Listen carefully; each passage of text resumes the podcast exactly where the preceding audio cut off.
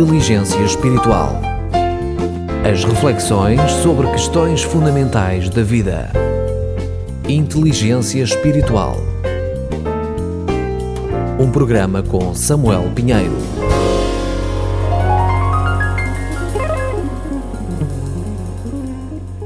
Esquecendo-me das coisas que para trás ficam. Depois do encontro com Jesus na estrada de Damasco, a vida de Paulo mudou radicalmente. Tudo o que aconteceu para trás ficou enterrado na morte de Jesus. Uma nova realidade desabrochou. Uma nova vida.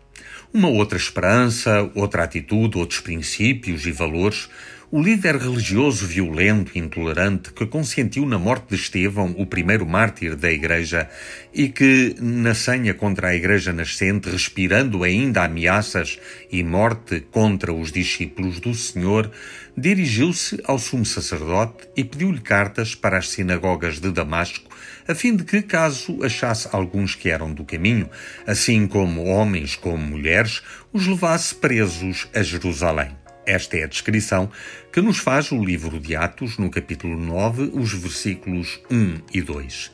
Ananias, que foi enviado por Deus ao encontro de Saulo, que ficara cego depois da luz intensa que o atingiu, argumentou à ordem divina: Senhor, de muitos tenho ouvido a respeito desse homem, quantos males tem feito aos teus santos em Jerusalém, e para aqui trouxe autorização dos principais dos sacerdotes para prender a todos os que invocam o teu nome ainda no livro histórico dos Atos, no capítulo 9, os versículos 13 e 14.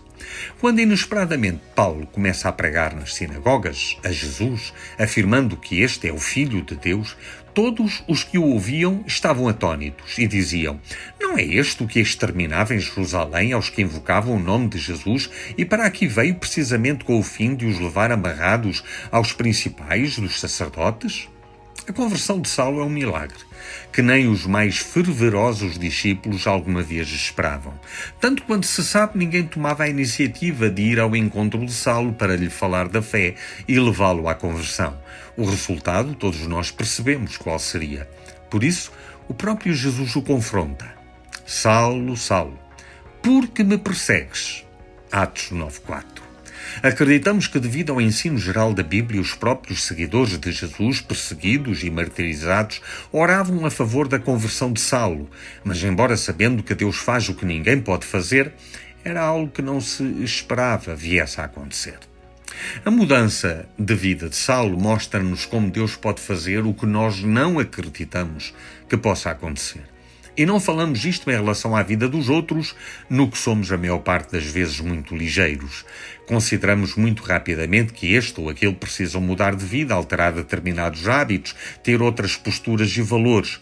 A questão é pessoal. Somos nós que temos de mudar. Podemos não ser perseguidores. Podemos até ser muito tolerantes, pluralistas e relativistas em termos religiosos e éticos.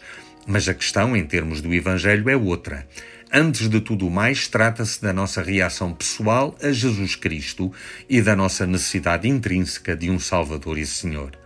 Acredito que alguns que leem este apontamento não consideram a urgência de salvação. Não se consideram perdidos para que sejam encontrados. Não se consideram em perigo para que sejam resgatados. Não se consideram prisioneiros para que sejam libertos. Julgam até que isso é paranoia de alguns segmentos extremistas cristãos. A situação muda completamente de figura quando nos deparamos com a pessoa de Jesus, com a sua vida, os seus ensinos, a sua identidade, a sua mensagem, a sua morte e a sua ressurreição. Jesus abriu-nos os horizontes para a dimensão da eternidade. Afirmou de si mesmo que já existia antes do homem, que tinha um relacionamento pessoal de proximidade absoluta com o Pai e com o Espírito Santo. A sua vida é acompanhada do sobrenatural. Todos nós estamos amputados dessa vida, dessa realidade, dessa dimensão, que só pode ser alcançada mediante aquele que é a origem e fonte dessa vida. Com Jesus alcançamos uma qualidade de vida que não podemos ter de qualquer outro modo face à pessoa de Jesus, temos de nos converter da nossa vida pequena e estreita, dos nossos pecados e sermos mudados por dentro.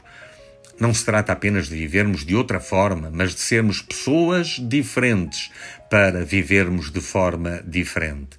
Isso é o Evangelho. Assim sendo, o apóstolo Paulo dirige-se à igreja em Filipos e escreve-lhes dizendo: Esquecendo-me das coisas que para trás ficam e avançando para as que diante de mim estão, prossigo para o alvo, para o prémio da soberana vocação de Deus. Filipenses capítulo 3, os versículos 13 e 14.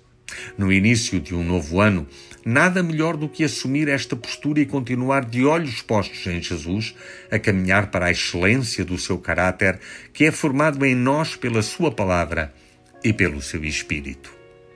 Um bom resto de dia e com votos sinceros de um novo ano. Um novo ano com novas possibilidades, com uma nova capacidade, não de nós próprios, mas de Jesus em nós.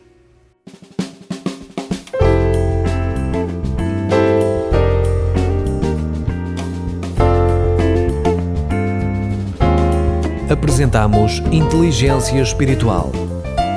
5 minutos de reflexão sobre questões fundamentais da vida, com Samuel Pinheiro.